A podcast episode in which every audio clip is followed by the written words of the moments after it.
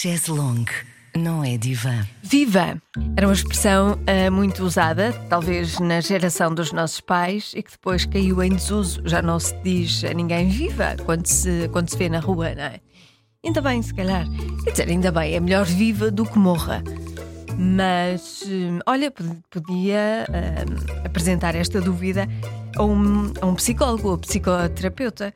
Porquê que eu embirro com algumas expressões da língua portuguesa? Porquê que não são apenas expressões? E me dão, algumas dão-me gatilhos. Por exemplo, simbora. Não consigo. Eu proibi o meu filho dizer zim, zimbora ou simbora, que ele dizia simbora. Stop, também não adoro. Uh, mas isso fica para outros episódios. Aliás, uh, não sei se já reparou, mas houve aqui uma pausa. Este, este podcast esteve em avaliação Uh, foi ao divã, sim, e vai haver algumas mudanças a partir de, de setembro. Continua o nome do podcast, porque é muito bom. Modéstia à parte. Mas talvez a abordagem seja um bocadinho diferente. Isto porquê? Porque as pessoas diziam: Mas tu não és, tu estás muito séria. Vamos aligerar isto e vamos falar sim de comportamento humano, de angústias, de neuroses, mas uh, talvez de uma forma mais, mais leve e talvez tenhamos residências, psicoterapeutas que vão ficar por aqui umas, eh, umas temporadas. É mais fácil para estabelecer ligação e eu acho, acho que pode ser uma boa ideia. Mas não vamos falar já de cosquices, aliás, Cosquice é no podcast ao lado, não sou de intrigas, também está de volta. A Marta Campos voltou de lua de mel e vai voltar a falar dos, dos artistas com o Lourenço Ecker. Uh, recomendo, para quem gosta dessa, dos babados, recomendo Não Sou de Intrigas. Por aqui vamos receber uma excelente psicoterapeuta, aliás, ela é, ela é doutorada em Psicologia da Família e vai falar-nos desse tema quente que é a infidelidade. Fique para ouvir, acho que vai gostar. Chaise longue não é divã. Thaisa Viegas, doutora em Psicologia da Família, várias especializações, nomeadamente em Sexologia, feminista convicta, defensora dos direitos das meninas e das mulheres, tem uma tese de doutoramento precisamente sobre o tema infidelidades. Eu, tu, nós e os outros, estudo de variantes preditores do envolvimento extra-relacional. Espero ter dito isto tudo bem. Vamos lá, quem trai mais? O que é considerada uma traição? Qual o perfil de quem tem mais tendência para trair? A traição pode não ser o fim, mas o início de uma relação melhor? Uhum. Será que isto é possível? Vamos saber e vamos pensar sobre o assunto.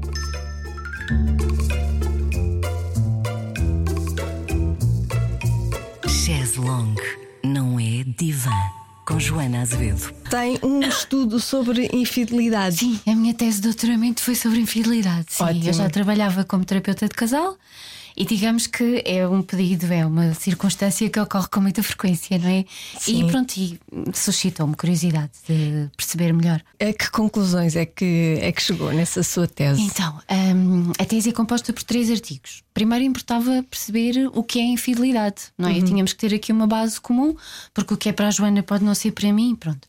Então, o, o, o, o primeiro trabalho foi exatamente construir um questionário de, de concepções de infidelidade. Portanto, apresentávamos aos participantes um conjunto de cenários, dos mais inocentes aos aparentemente mais graves, e as pessoas primeiro tinham que dizer se aquilo era ou não infidelidade e quão grave é que era, não é? Sendo praticado pelo próprio ou pelo parceiro. Pronto. E aí emergem três dimensões: um, afetivo, portanto, a infidelidade do ponto de vista afetivo, sexual e a questão do desejo sexual. Pronto.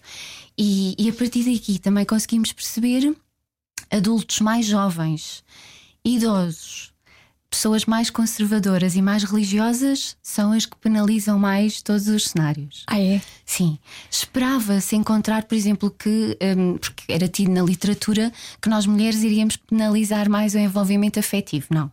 Portanto, o envolvimento sexual surgiu como o mais penalizado.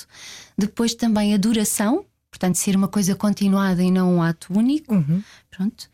E deixa-me pensar, sexual, continuado e deliberado. Pronto. Aqui coisas como a paixão, que é assim uma coisa arrebatadora e que a pessoa não consegue resistir, atenua, e também o consentimento do parceiro, não é? Porque hum, Muitas vezes a infidelidade acontece, mas é do conhecimento do parceiro. E isso considera-se infidelidade? É uma infidelidade no sentido em que não é quando há aquele contrato de, de, fidelidade, imagino, de exclusividade sexual, se a pessoa se envolve sexualmente com outra, mesmo sendo do conhecimento do parceiro, para muitas pessoas é infidelidade, para outras não. Uhum. Mas isso do, do, conhecimento é, por exemplo, o parceiro chegar a casa e contar, ou, ou, ou há um acordo Uh, que isso pode, pode acontecer. acontecer. assim, não é? Isso é uma, uh, uma, relação aberta ou não? Uma coisa é uma relação aberta, okay. não é? São diferentes. Ok, nós mantemos-nos juntos, mas cada um de nós tem a liberdade de estar com outras pessoas, isso será uma relação aberta. Outra é quando vai este compromisso de exclusividade, mas por alguma razão eu envolvo-me com outra pessoa e ou partilho com o outro de uma forma deliberada, ou digamos que deixo pistas que fazem com que o outro consiga perceber. E muitas vezes isto nunca é falado. Uhum. Porque a infidelidade. Portanto, e depois, outras das coisas da tese de doutoramento Sim. foi percebermos, portanto, primeiro, o que é que é infidelidade? O que é que é mais grave, o que é menos grave? Depois, os vários tipos de infidelidade. Pronto, e, e, e da, da tipologia, apenas dois é que comprometem mais o futuro da relação primária, que é a infidelidade que constitui um affair terminal, não é? Eu envolvo-me com outra pessoa e tenho a intenção de trocar de parceiro, e o chamado eu dividido. Eu tenho uma relação primária e a pessoa com quem me envolvo, não é? A terceira pessoa, ou, ou apaixono-me, ou tenho aqui algum ganho, não é? Porque nós também estamos com o outro por aquilo que, que ganhamos, não é? Com essa uhum. relação. Uhum. E portanto, estas duas é que têm um prognóstico mais complicado em termos da relação primária. As outras, que pode ser o affair porque preciso melhorar a minha autoestima ou porque tenho uma dependência sexual. Pois, eu no outro dia uh, estava a ouvir um podcast e Uh, americano também sobre uhum. a infidelidade e, e elas diziam que às vezes as pessoas não procuravam outras pessoas, mas outras versões de si próprio quando, quando, quando estavam a trair. Uhum. Uh, procuravam uma versão mais livre, mais uh, que os levava mais à juventude. Uhum. Uh, de, e muitas vezes ao concretizar de fantasias, pois, de fantasia. que não encontram espaço na relação primária. Uhum. Sim, isso é muito habitual. Por isso é que, por exemplo, a, a infidelidade através da internet eu diria que é cada vez mais frequente. Pelo menos é uma das que me aparece mais em consultório sendo que a, a minha investigação o que mostrava era que as mulheres penalizam mais este tipo de infidelidade do que os homens. Muitos homens nem sequer consideram que isto é infidelidade. Mas quando acontece com eles ou com a parceira? Pronto, quando acontece com a parceira, geralmente ficam na dúvida. Pois. é com o próprio. Uh, claramente desvalorizam e dizem que é apenas um flerte e uma troca de mensagens. Pronto. E há, a questão da autoestima também é aqui primordial. Uh, o affair muitas vezes é utilizado como forma de preciso de me sentir mais desejado. Esse, esse é o principal motivo de, das pessoas traírem? Uh, a autoestima, há uma multiplicidade, há uma multiplicidade de fatores. Hum. E, e, e, o terceiro estudo da tese, que se chama Quem, quem ama também trai, uh, e eu acho que sim, eu acho que quem ama também trai. E, e nem sempre é, é, porque estamos insatisfeitos com aquele casamento ou com, com, com a relação primária. Muitas vezes tem apenas a ver com o eu. Eu preciso de sentir coisas que esta relação não me está a dar. E portanto, pode não ser só autoestima, pode ser, por exemplo, a componente sexual. Uhum. Eu até tenho bom sexo com o meu parceiro ou com a minha parceira, mas lá está, há fantasias que eu não posso realizar. Ou... ou é sempre a mesma coisa, não é? Sim, Acaba... sim, às vezes é a questão da diversidade, sim. da fantasia. O mesmo corpo. Sim, sim, algum cansaço. E depois também aparecem, por exemplo, muitos casais aqui na faixa etária dos 40, 45, 50 que têm já relações muito longas que começaram no namoro. Há alguns que só estiveram um com o outro, por exemplo, do ponto de vista sexual, e que há uma imensa curiosidade em estar com outra pessoa.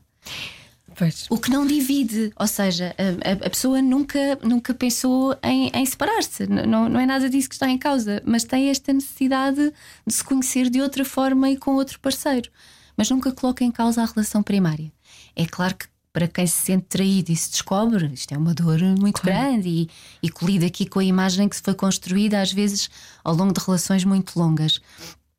Mas de facto é infidelidade, não é? E por isso é que uh, até se fala em infidelidades, porque há uma tipologia muito diversa, há muitos fatores que lhe dão origem E, e o prognóstico para a relação primária também é muito diferente. Portanto, é algo que também o terapeuta tem que ter um olhar aqui muito abrangente, não é? E, e, e, permitir que as pessoas de facto encontrem na terapia um espaço de, de, entendimento, de compreensão, não é? Com, obviamente, a ausência de julgamento. Uhum. Uh, pode dizer-se que as pessoas que tiveram muitos parceiros ou alguns parceiros antes, antes de enverdar por uma relação exclusiva têm menos probabilidade de trair do que aquelas que nunca, que nunca tiveram ninguém antes? Não, apenas quando se trata aqui da dimensão sexual, não é? Pronto, eu diria que, que, que, pessoas que têm uma vida sexual satisfatória com o parceiro da relação primária e que tiveram uma diversidade de experiências prévias, à partida não terão tanta curiosidade em estar com outras pessoas. Sim. Mas há outros fatores, por exemplo, uma relação primária muito conflituosa. Muitas vezes as pessoas também têm no affair quase que aqui uma forma de, de, de libertar algum stress e de se sentirem apreciadas, não é? Porque geralmente quando há conflito há crítica e o affair pode trazer essa lefada de ar fresco, do elogio, do ser apreciado, não é? Hum, há outros preditores, não é? A minha investigação encontrou, por exemplo, que hum, pessoas que na infância tiveram, uh, uh, não conseguiram estabelecer vinculações seguras. E, e, e, no fundo tá, há aqui uma continuidade depois para, para o padrão da vinculação amorosa. Portanto, pessoas que têm uma vinculação evitante terão mais tendência para comportamentos de infidelidade. Uhum. E isso quer dizer exatamente o quê? Portanto, o indivíduo que, que, é seguro nas suas relações, não é? Que tem uma vinculação segura, que, que é capaz de, de de, de ter aqui uh, empatia, sente-se amado e por isso também é capaz de expressar afeto, terá uma menor probabilidade de procurar na infidelidade o sentir-se melhor. E isso vem da relação com os pais, não é? Uh, sim, quer dizer, há um padrão de vinculação amorosa que é exclusivo daquela relação amorosa, e depois nós temos os, os padrões de vinculação que, que desenvolvemos na infância. Uhum. As relações com os pais também uh, apareceram aqui como fatores preditores de, de, comportamentos de infidelidade e também das estratégias que se utilizam, não é? Há estratégias sexuais de curto e de longo prazo. Estratégias de curto prazo são as pessoas que tendencialmente têm mais relações e relações mais curtas, e as estratégias de longo prazo, as pessoas que optam pelo menor número de parceiros e, e, e relações mais, mais duradouras. Sabemos que, por exemplo, nos, nos rapazes, uma relação com o pai na infância que não foi propiciadora de segurança, por exemplo, e que, na qual não obteve um sentimento de validação total, um, é um dos preditores, digamos, de, de, de, uma maior insegurança na relação adulta, na, na vida adulta, uhum. e ter aqui alguma tendência para procurar uh, no relacionamento com várias mulheres uh, sentir essa tal validação. É claro, Joana, que eu estou a falar aqui de preditores com uma percentagem muito pequenina, não é? Uhum. Uma das principais conclusões da tese é que realmente a infidelidade ou as infidelidades são determinadas por uma multiplicidade de fatores. Portanto, nunca podemos falar de um fator que tem mais peso. Não é? Há certamente características de personalidade, há características relacionais, há, há questões que vêm da infância, não é? Mas é assim toda um, uma panóplia de, Sim. de, de, de até, vetores. Até porque pode haver dois responsáveis também, não é? São... Uma das coisas que eu, enquanto terapeuta de casal, uh, enfatizo sempre é que não é responsabilidade de ninguém, não é? Foi aquela relação que levou a que surgissem uh, outro tipo de envolvimentos. É? Isto é claro que quem teve o comportamento de infidelidade tendencialmente vai sentir uma maior culpa e quem se sente é bom, vítima é desse comportamento, não é? Uh, vai, vai uh, geralmente passa aqui por um período de, de muita zanga, de, de, de, explosão, não é? Em que a maioria das pessoas quer saber muitos detalhes sobre o affair, faz imensas perguntas. Depois há ali um período de acomodação, não é? A pessoa começa a integrar aquele acontecimento no contexto da relação. E depois é importante uh, o terapeuta ajudar o casal, não é? Se for a decisão do casal permanecer naquela relação primária, o terapeuta ajudar o casal a sair deste registro, não é? De vítima culpado, porque senão a vida torna-se absolutamente insuportável, não é? Portanto, as discussões sucedem-se, a desconfiança, não é? É aqui uma das principais tarefas de um casal onde aconteceu infidelidade, não é? Como é que nós vamos recuperar disto e como é que eu vou voltar a confiar em ti, não é? Sem me tornar um detetive compulsivo, claro. não é? Porque vou passar a verificar-te bolsos, telemóvel, etc, etc. Portanto, sem dúvida que é aqui um processo complexo. Hum, eu acompanho muitos casais eh, nos quais houve ocorrência de infidelidade eu acho que a maioria permanece. É. Mas, mas passa por, eh, por um período aqui muito complicado. Sim, lá está, porque muitas situações de infidelidade não têm como objetivo a troca de parceiro e o outro acaba por perceber isto, ok? Isto aconteceu neste contexto, preencheu este vazio, mas eu gosto de ti e, e, e quero continuar contigo. É claro que há pessoas para quem isto é suficiente, há outras que nunca recuperam aqui da situação da quebra de confiança e, e a relação está inevitavelmente comprometida. Um, casais em que há filhos. Também há uma probabilidade maior das pessoas quererem tentar continuar na relação, não é? Para evitar aqui a questão, a questão do divórcio. Um, mas, mas, mas de facto é uma situação complexa, não é? E que, e que traz aqui muitos, muitos fantasmas, muitas inseguranças. Um... E para, para aquelas pessoas que, que já têm esse padrão, é? Uhum, que em, vários, em várias Sim. relações. Desde o namoro. Desde é? o namoro. Que se mantém depois das pessoas estarem fizeram, fizeram isso e é, é quase inevitável, não é? Eles já sabem que vai acontecer. Como é que, como é que eles conseguem uh, quebrar esse ciclo? Às vezes não se quebra, não é? Isto é aceite pelos dois, que vai ser sempre assim. Pois. Eh, porque lá está, porque tem muito a ver com o tipo de estratégias que a pessoa utiliza, com o precisar de de ter. Hum, e às vezes é, basta a questão do flerte, não é? Há, há, há homens e mulheres que apenas precisam de eh, de quando em vez trocar umas mensagens mais erotizadas com outra pessoa e sentirem que são alvo de desejo de mais alguém. E é assim uma vida inteira. Pronto. E depois, uh, imagina, o outro descobre porque vê o telemóvel ou vê o perfil falso no Facebook ou algo do género e há uma crise durante uns meses, ou um ano ou dois, o outro como que acalma ou pelo menos torna-se mais cuidadoso. Pronto. Mas depois volta ao depois padrão, volta. lá está, porque hum, há muitas questões que são necessidades individuais. Eu preciso hum. sentir-me assim. E muitas vezes, não é? eu digo que é quase que a infidelidade é protetora da relação primária. Eu só consigo continuar contigo se eu tiver a liberdade para manter hum, este, este padrão de comportamento ou, ou às vezes é a única forma de permanecer com o outro. Porque senão eu não me sinto completo. Mas então porquê é que não abrem relação? Seria mais Ou honesto. Pode não concordar. Ou porque eu preciso de ter estes comportamentos, mas não quero que tu tenhas. Pois, porque muitas vezes é isso que acontece. Também acontece, sim. E, e não podemos esquecer aqui a questão de género. Uh, a infidelidade feminina continua a ser eh, socialmente muito mais condenada do que a masculina, não é? Há muitas situações que quando é o homem que pratica, quase que faz parte, não é, de, de, de da imagem. Sim, não é? É homem, um não se controla. preconceitos que temos em relação aos homens. Se é mulher é porque é uma libertina. Uhum. E olha, eu acho que felizmente caminhamos aí para uma igualdade, ou seja, Sim. não noto nada que sejam os homens que traem mais. Pois era isso que eu acho ia perguntar. temos números, traem... temos números, ah, quem é que trai mais, os homens ou as mulheres? No que é do meu conhecimento, não. Aquilo que que eu noto em prática clínica e quando, quando trabalhei este tema no doutoramento é que se está a esbater cada vez mais a questão de género, não é? Porquê? Porque felizmente, não é? As mulheres, fruto das mudanças socioculturais, são muito mais autónomas, mais independentes do ponto de vista financeiro, trabalham mais, viajam mais, portanto passaram a ter as mesmas oportunidades que os homens para traírem. E tendo igualdade de oportunidades, traem da mesma maneira. É? E o traído, como é que lida com isso? Os homens lidam pior do que as mulheres? Não consigo estabelecer esse, hum. esse, esse padrão de género, não é? Eu acho que lá está, tem muito a ver com as características pessoais. Por exemplo, se eu gosto de mim, se eu, se eu sou uma pessoa autoconfiante, eu não vou ter tendência a, a atribuir uma causalidade uh, interna àquela infidelidade e, portanto, ok, vou, vou, provavelmente procurar no parceiro e na relação uhum. essas razões.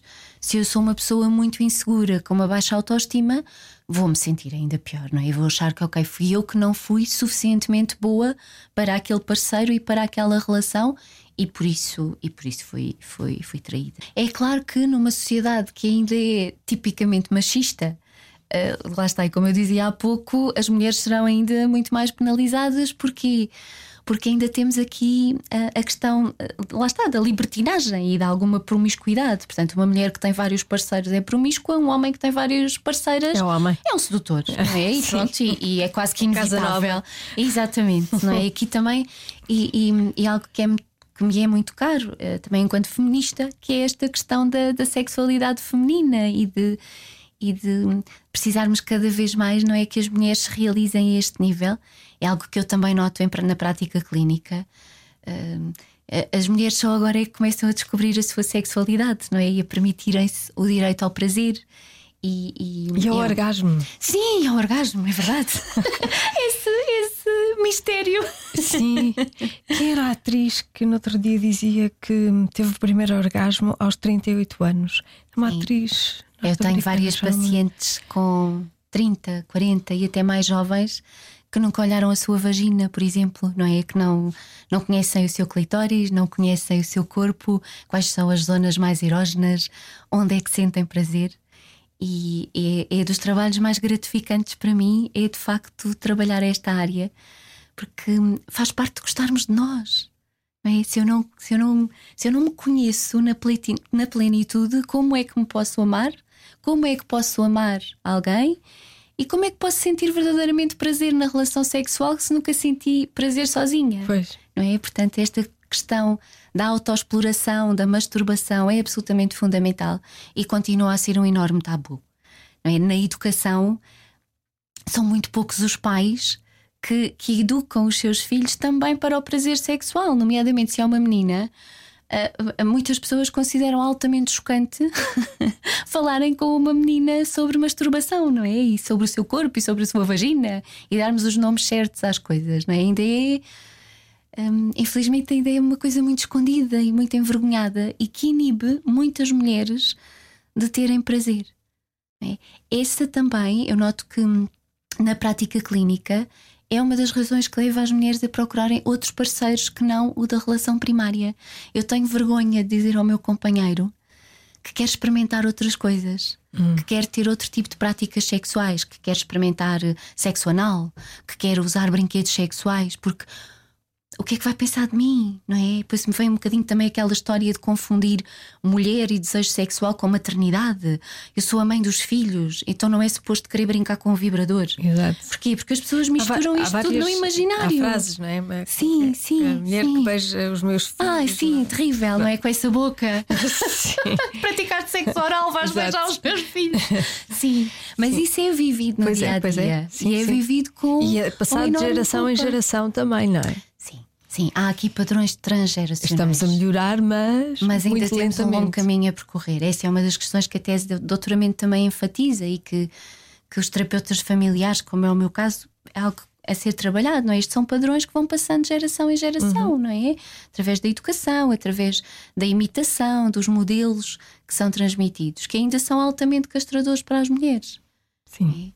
E, e, e nesse sentido, eu noto que quando a infidelidade é praticada pela mulher há uma maior tendência para soluções radicais, talvez. Sim. E há pouco, quando a Joana perguntou, não é se, se é mais penalizada, mas lá está, isto em termos de prática clínica, porque não conheço investigações que, que, que mostrem isto. Mas talvez os homens sim tenham mais dificuldade em ultrapassar a situação e permanecer, lá está, principalmente se é um envolvimento sexual continuado, uhum. que é de facto o que é mais penalizado pelos, uh, por homens e mulheres. Continua a ser este envolvimento. Há algum contexto em que uma traição melhore numa relação? Eu, eu diria que sim. Uh, uh, um, lá está, e, e, tem a ver com a tipologia da fé. Uh, quando é, por exemplo, a fé que contribui para uma melhoria da autoestima, ou que tem a ver aqui com a realização de algumas práticas sexuais, muitas vezes a pessoa, no contexto da relação primária, sente-se mais confiante e hum, acaba também por existir uma diminuição do conflito, porque a pessoa está realizada aqui numa outra área. Sim, sim, às vezes com alguns casais, não é? E quando conseguimos já ter aqui algum sentido de humor, às vezes acabamos por perceber ou que aquele affair acabou por salvar a relação primária, ou que até melhorou algumas áreas, nomeadamente a comunicação. Claro que estou a falar de depois de termos passado aqui aquele período O de grande tormento. turbulência Sim. e de tormento e que é terrível, não é? Uhum, e, claro. e eu gosto de falar destas coisas de uma forma descontraída, mas é claro que estamos a falar de algo que causa um, um imenso sofrimento, não é? Mas depois de ultrapassada esse, essa fase mais difícil, eu diria que sim, que há relações que acabam por emergir reconstruídas e até mais saudáveis. Sim. Porque há aqui muitas questões da liberdade, não é? Hum, por exemplo, no primeiro instrumento, que eram os tais vários cenários, para as pessoas dizerem o que era ou não infidelidade. Pessoas mais rígidas, mais, mais conservadoras, mais religiosas, acabam por penalizar situações que, que, que são do foro individual. Joana, imagina, faz uma viagem de avião e, e, e- no decorrer da mesma conversa com a pessoa que está na cadeira ao lado, sente empatia, até acaba por sentir eh, ali algum desejo pela pessoa, não concretiza absolutamente nada. As pessoas mais conservadoras hum, consideram este tipo de situações como infidelidade. Seja, E aqui estamos ao nível do pensamento, não é? Do desejo. Hum, o que remete para outra questão, que é será que existe a, a fidelidade enquanto conceito absoluto, não é? Sim. Será que há alguém que é, que é absolutamente fiel? Sim. Não sei, será que isso é possível? Nunca pensar, nunca fantasiar, nunca desejar. E para além de possível, será que isso é saudável? Pois eu acho que a fantasia é inevitável, não é? Eu diria que sim. em pessoas saudáveis, eu, eu diria que sim. Pois. Mas às vezes somos Eu, no meu educados- caso, não quero saber com, com quem é que ele fantasia. Fantasia à vontade. Porque é do foro da liberdade individual, Sim. não é? Todos temos E, o e direito. a até. Agora vou cometer uma inconfidência muito. Não sei se vou pôr isto no podcast, mas logo vejo. Eu às vezes penso: se por acaso nós estamos no ato sexual e ele estiver a pensar noutra pessoa, para mim está bem. É diversidade. Claro que sim. Está tudo bem. Por que E não? lá está, é do domínio da liberdade individual. É o, que, é o que se passa aqui. Pois, sim, sim, sim. Não é? Eu acho que todos temos que ter direito ao, ao pensamento, ao desejo, de uma forma livre. Claro. Não é? Isso, lá está, não coloca minimamente em causa o, o amor e o desejo sexual que temos pelo nosso parceiro vá lá, da, da relação primária. Hum, e até porque a, vida e a prática clínica têm mostrado que é possível vivermos vários amores. É, Felizmente, ao longo da vida, vivemos vários amores e, e concebo e testemunho isso, lá está na prática, que, hum, que é possível viver mais do que um ao mesmo tempo. E- Ok. E, eu diria que até sermos, Mas é sermos muito fiéis a ambos. Mas é muito cansativo. Pois, então, quando envolve paixão, não é? Sim. E esse é um fator que na minha investigação encontrou que era tido como pronto, atenuante, não é? Lá está, esta pessoa está apaixonada, está como que enlouquecida e descontrolada. Hum, quase que, que, que aqui atenua, não é? Mas eh, ai, eu acho que a paixão é, é um sal da vida, não é? Que pelo menos uma É. vez todos devíamos sentir Sim, isso. sim, sim, é muito giro, mas, mas não dá para viver constantemente naquele, naquele estado Há- de há- ebulição. Há, há fatores que contribuem, não é? Eh, para- do ponto de vista neurológico, para que, que os índices de paixão se mantenham E pode haver picos de paixão Claro numa relação Claro que sim. longa. Eu acho que ninguém vive em estado permanente de paixão, até porque isso seria altamente desorganizante, não é? Pois. Pronto, íamos enlouquecer todos, não é? Ninguém trabalhava, ninguém fazia mais nada, seríamos todos extremamente obcecados e obsessivos, sufocaríamos o outro, seria terrível. Agora, eu acredito que numa relação duradoura e até numa chamada relação para a vida, é possível termos pinceladas de paixão, momentos de paixão ao longo desses 30, 40, 50 anos. Ah, isso acredito e, e- e tenho o privilégio de poder testemunhar. Eu, eu, às vezes tenho em prática clínica casais com 70, 80 anos e que é absolutamente uma ternura ah, ver a forma apaixonada como ainda se olham. Ou, por exemplo, casais com essa faixa etária pro- me procuram enquanto terapeuta de casal e especialista em sexologia. Porque querem continuar a encontrar-se a nível sexual e procuram estratégias para que isso seja possível, não é?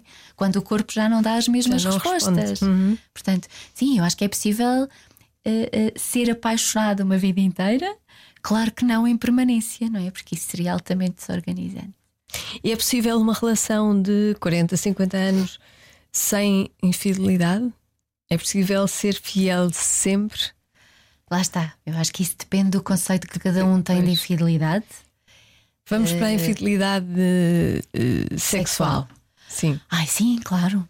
Claro que sim. Até pelos, pelos fatores que eu, que eu dizia há pouco, não é? Há pessoas que, pelas suas características de, de personalidade, porque têm uma motivação muitíssimo elevada para a fidelidade. São pessoas com vinculação segura, são pessoas, por exemplo, muito religiosas e, e, e uh, Portugal é um país maioritariamente católico, a Igreja Católica condena a infidelidade, portanto, uh, para muitas pessoas isso é um fator de proteção em relação à infidelidade, porque não querem, não, não querem pecar. Uh, outras porque hum, são muito motivadas, lá está aí muito leais à relação primária e, e, e não concebem em, em envolver-se com, com outras pessoas. Portanto, há quem permaneça uma vida inteira sem nunca ter traído, por exemplo, do ponto de vista sexual. Se a Joana me perguntar se eu acho que é possível passar uma vida inteira com o mesmo parceiro sem olhar para e o nunca... lado.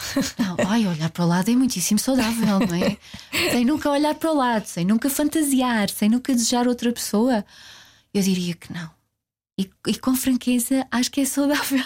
Sim. Só se ficássemos fechados em casa. Ah, sim, lá está. E uhum. voltamos aí à questão da oportunidade, não é? É claro que quanto mais liberdade eu tenho, quanto mais pessoas eu conheço, maior a probabilidade de me poder interessar por alguém ou de me poder uh, apaixonar, não é? Mas isso eu acho que faz parte da magia da vida e deste carrossel. Quando, há bocado eu estava a falar quando se descobre uma infidelidade e até passar para a parte em que se pensa em que é que aquela traição uh, beneficiou a relação antes disso há um tormento, uma fase de tormento complicada, muito difícil. Uh, quanto tempo é que demora essa fase dura de dor? Joana, é muito variável, não é? Depende da relação para relação, depende do tipo de infidelidade, da duração da mesma, depende muito da forma como foi descoberta, não é? Uma coisa é eu revelo ao parceiro ou quando o outro percebe eu converso sobre isso, outra é eu, eu, eu minto e tento enganar, não é? Isso também é algo que torna o outro muito mais, muito mais ressentido. Quer dizer, eu diria que no mínimo meses, essa fase mais intensa de maior sofrimento, de maior conflito, mas pode prolongar-se aqui durante, durante um ano ou até mais, não é? é depende do, do, do, da mágoa, da dor que aquilo me causa. Hum, claro que são situações que, que muitas vezes também são penalizadoras para os filhos. Essa é uma parte que eu também gostava de abordar. Uhum. Se há muitos casais que conseguem manter esta situação no domínio da conjugalidade, infelizmente há muitos outros que não e que utilizam isto pois. como arma de arremesso relativamente aos filhos. Coisas como vem cá porque preciso te contar uma coisa que a tua mãe fez ou que o teu pai fez e uh, destruíste a nossa família, olha o que fizeste aos teus filhos. Não. é? A infidelidade uh, uh, é do domínio da relação conjugal. Não tem nada a ver com a mãe que sou, com o pai que sou, e, e é fundamental que, que os filhos sejam poupados a esta situação, não é? É da esfera conjugal, é aí que deve ser resolvida, e mesmo que resulte na dissolução daquele casal, os filhos não têm que saber, não devem saber o que é que aconteceu, não é? Só precisam de saber, olha, não, que, que, não que não resultou, que a mãe e o pai já não, não conseguem ser um casal, vamos tentar ser amigos. Não, as crianças não têm que estar envolvidas nos detalhes que levam à, à, dissolução do casal.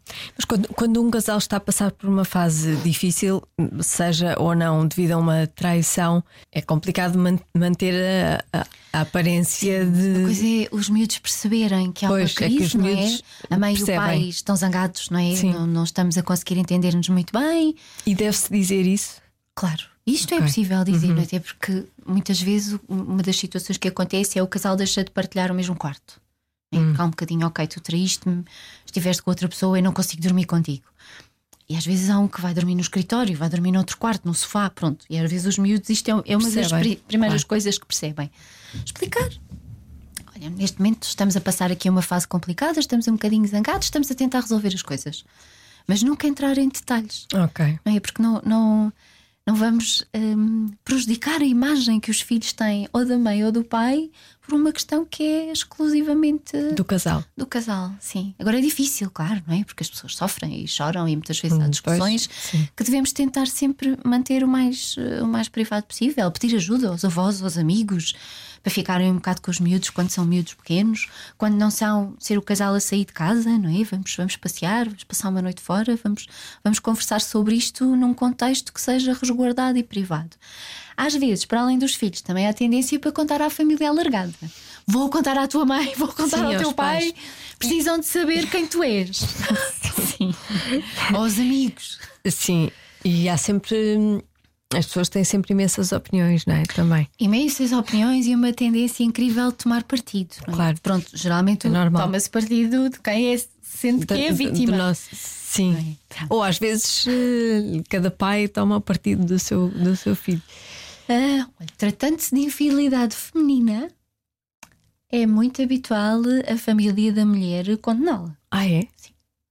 Pois, sim, sim, sim, está. percebo. O que falávamos há pouco, Sim, é? sim, dos, sim. eh, dos preconceitos. Como é que é possível teres feito uma coisa destas? Eu diria que a mulher fica mais isolada e mais sozinha. E o contrário não acontece tanto. Porque lá está, porque eh, ao longo da história foi sendo associada à imagem de ser homem o não conseguir ser fiel.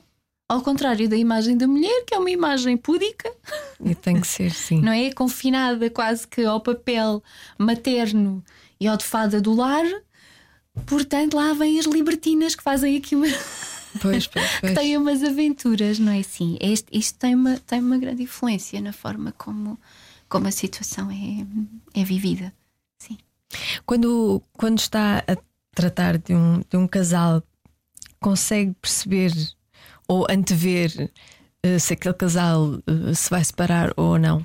Se a traição vai ser eh, Sim. fraturante ou, ou se aquele casal tem, tem, tem um futuro junto, consegue perceber pelas dinâmicas, consegue fazer futurologia. Não, futurologia não e não, e não consigo. Lá está. Há aqui situações que eu percebo que são fatores protetores.